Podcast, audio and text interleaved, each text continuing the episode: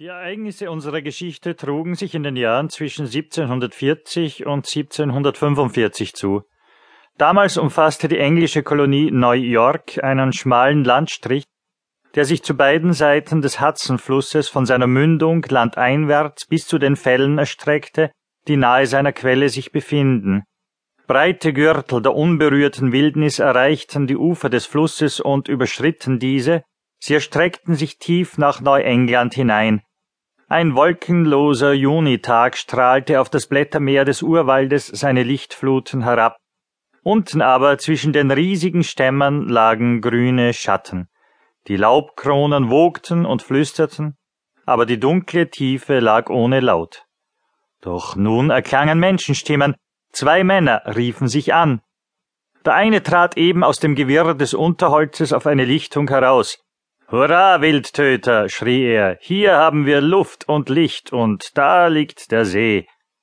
Nun brach auch der andere aus dem Gebüsch hervor, das auf einem feuchten Fleck wucherte, auf den trockenen Boden. Kennst du den Platz, Harry? Oder freust du dich nur so, weil du die Sonne siehst? Beides, mein Junge. Ich kenne den Ort und ich bin nicht böse, einen so nützlichen Freund wie die Sonne zu sehen. Hier lagerte ich noch im vorigen Jahre eine Woche lang mit den Landjägern. Da sind noch die Reste ihrer Hütte. Und hier ist die Quelle. Übrigens sagt mir mein Magen, dass es Mittagszeit ist, und der geht so richtig wie eine Uhr in der Kolonie. Also heraus mit deinem Vorrat, wir wollen das Werk wieder mal für sechs Stunden aufziehen. Bald danach saßen die beiden Waldläufer beim Mahle, dem sie sich mit Ruhe und Ausdauer hingaben. Es waren zwei junge Männer. Der eine, der mit Harry angeredet worden war, durfte ein Riese genannt werden, er hieß eigentlich March, aber weil er ein ruheloser Gesell war, hatten ihm die Grenzer den Spitznamen Hurry Harry angehängt, der etwa so viel bedeutet wie Hans Dampf. Wildtöter war nicht viel kleiner als Harry, aber zierlicher gebaut. Sein Gesicht trug den Ausdruck vollendeter Rechtschaffenheit. Harry war noch keine dreißig Jahre alt, Wildtöter sicher erheblich jünger.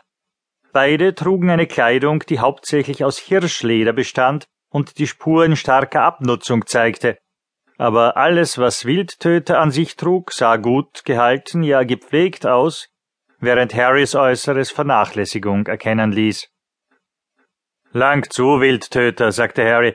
Beweise, dass du einen Delavadenmagen hast, da du ja behauptest, du hättest eine delavarische Erziehung gehabt, und beweise jetzt deine Mannhaftigkeit diesem armen Stück Wild mit den Zähnen, wie du es vorher mit der Büchse getan hast.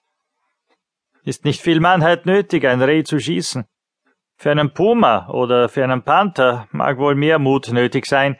Ich heiße auch nicht Wildtöter wegen meiner Mannhaftigkeit, sondern weil ich gute Augen und flinke Beine habe.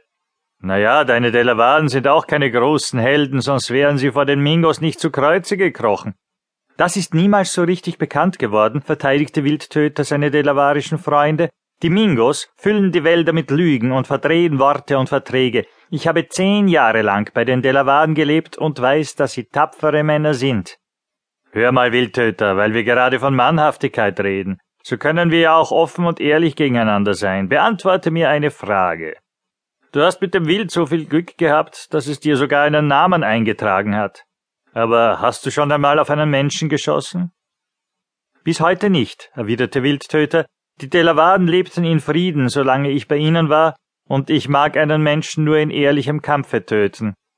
Wie, du fandest noch nie einen Dieb bei deinen Fallen und Häuten? Vollzogst du noch an keinem das Gesetz mit eigener Hand und spartest dem Gericht die Schererei?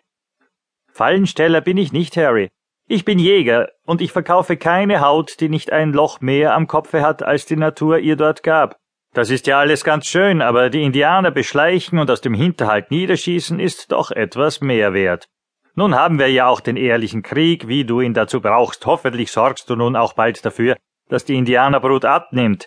Andernfalls kann ein ehrlicher Kerl nicht lange mit dir verkehren. Wir können uns noch heute trennen, Marge.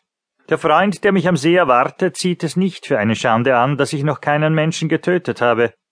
Ich möchte auch wissen, warum der delavarische Schleicher hier herumkriecht. Wo willst du ihn treffen? brummte March, indem er sein Misstrauen deutlich bemerkbar machte auf einem kleinen, runden Felsen, der nahe am Ufer aus dem See aufragt. Man sagte mir, dass die Indianer bei dem Stein zusammentreffen